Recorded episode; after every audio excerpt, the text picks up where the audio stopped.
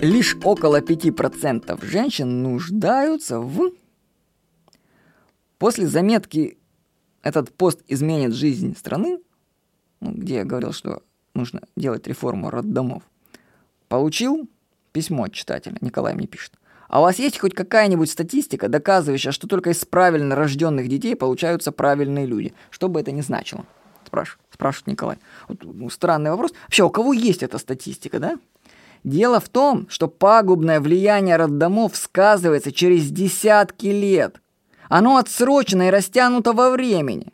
Чтобы собрать такую статистику, нужны годы. А врачи мыслят ежедневными отчетами. Никто не умер на родах, значит, делаем все правильно. А что, если связь есть вообще между рождением человека и его смертью?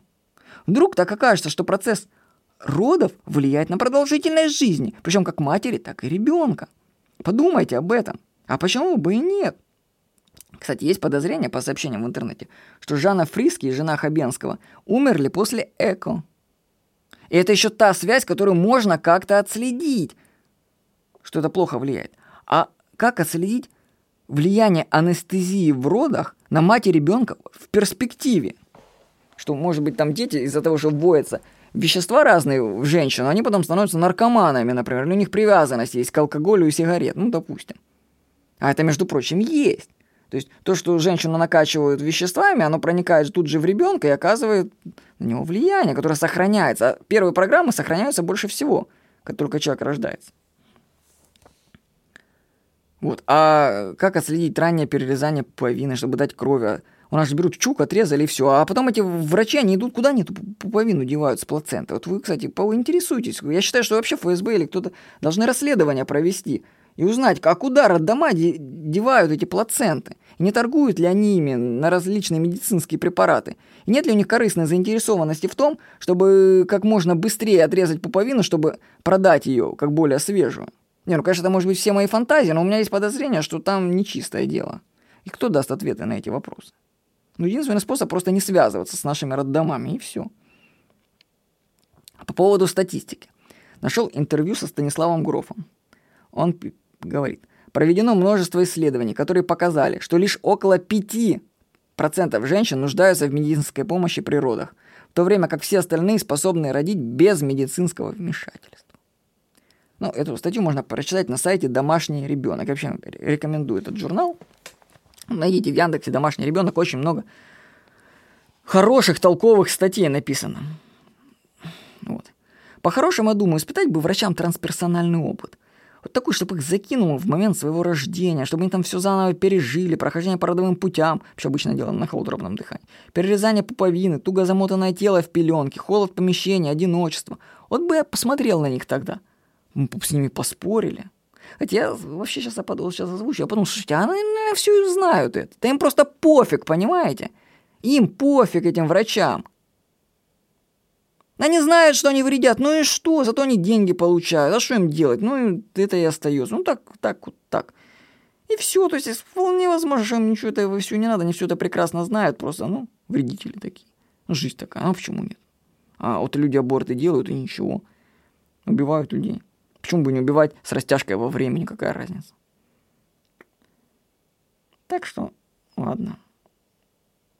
Вообще, я говорю, если бы у нас была возможность, чтобы человек испытал трансперсональный опыт и куда-нибудь переместился в прошлое, посмотрел, как связь, которая между прошлым и настоящим, они, люди бы так ужаснулись бы этой связи, они бы так пересмотрели то, чем они занимаются, и на что они тратят свои жизни.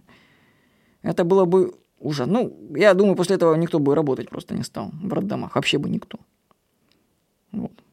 Ну, пока они невежественны, они могут и продолжать это. Ну, невежество питает невежество, понимаете? Врачи роддомов невежественны, потому что невежественные к ним приходят роженицы, которые сами кричат, давай, дайте нас, мы заплатим, чтобы вы нас разрезали. Ну, ну, ну, ну что тут делать? Ну, если женщины сами этого хотят из-за своего невежества. То есть первично все-таки роженицы. Они ж не читают, они ж не думают своей головой.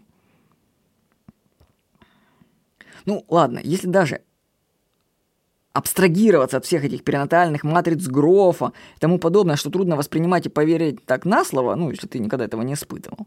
То есть то, что я рассказываю про роддома, ну, как бы трансперсонально, это все, ну, согласитесь, надо испытать опыт, чтобы понять, о чем тут говорит. Поэтому в это трудно, собственно, поверить. Ну, я говорю, ладно, вот все, уберем, абстрагируемся, забудем про перинатальные матрицы Грофа, про все это. Здравый смысл должен быть в роддомах или нет? Вот здравый смысл. Вот, вы вот знаете, как женщины в роддомах рожают? Ну, знаете, они это делают на спине, что крайне нефизиологично. Вот мужчина, если вы не женщина, вам не рожать, чтобы оценить это, каково это, попробуйте сходить по-большому, лежа на спине. А еще лучше заранее выпейте что-нибудь укрепляющее, чтобы добиться максимальной приближенности к реальности родов. Ну, добавьте еще в этот момент, что э, вы лежите голый, а вокруг вас стоит толпа людей. Они смотрят на вас, орут. Ой, знаете, в роддомах как орут на женщин? Вообще ужас. Потом подсказывают, как вам лучше тужиться лежа на спине. А вообще еще можно анестезию вам в этот момент вколоть, чтобы вообще замечательно было. Вот. Потом они что-то делают, манипулируют своим телом, а потом говорят, слушай, что-то что у тебя дело не идет, ты как-то, мы тебе вкололи анестезию, ты на себя что-то ты тужишься, бестолково все как-то. Слушай, давай мы тебя надрежем это одно место, надрежем. Да ты не волнуйся, ч- ничего, мы потом обратно все зашьем, обратно и домой пойдем. Вам такое не нравится? А кому бы понравилось? Но именно это происходит в российских роддомах. Один в один. Один в один. Женщины рожают лежа на спине, их режут, потом зашивают, ребенка утаскивают куда-то. Вредят они, эти люди, вредят. Но, опять же, это невежество идет и от самих пациентов. То есть тут такая жизнь и будни роддомов, в которых царит невежество. Ну, что с этим делать, да? Со всем этим. Вот я, допустим, говорю и пишу об этом. Я, конечно, думаю, что все разрешится само собой, я просто бегу впереди времени. Ну, есть просто люди, которые чувствуют время намного раньше его. Я отношусь, считаю, что к таким людям, то есть я где-то лет на 5-10 обгоняю время. А может больше. Вот. И поэтому мне, собственно, время расставит все по своим местам. Пройдут годы, ну, может быть, не 5-10 лет пройдет, может быть, 50 и 100 лет пройдет. Люди же как-то все-таки сообразили в роддомах, что им руки мыть надо – а может, они начнут что-то понимать и про отношение к роженицам. Вот. И когда они люди поумнеют, то есть это нужно просто поумнеть, преодолеть невежество. Проблемы все от нехватки знания. То есть люди просто невежественны, просто невежественны. И вот когда это все произойдет, люди начнут менять систему. То есть когда люди начнут умнеть. Повторюсь, на это требуется время.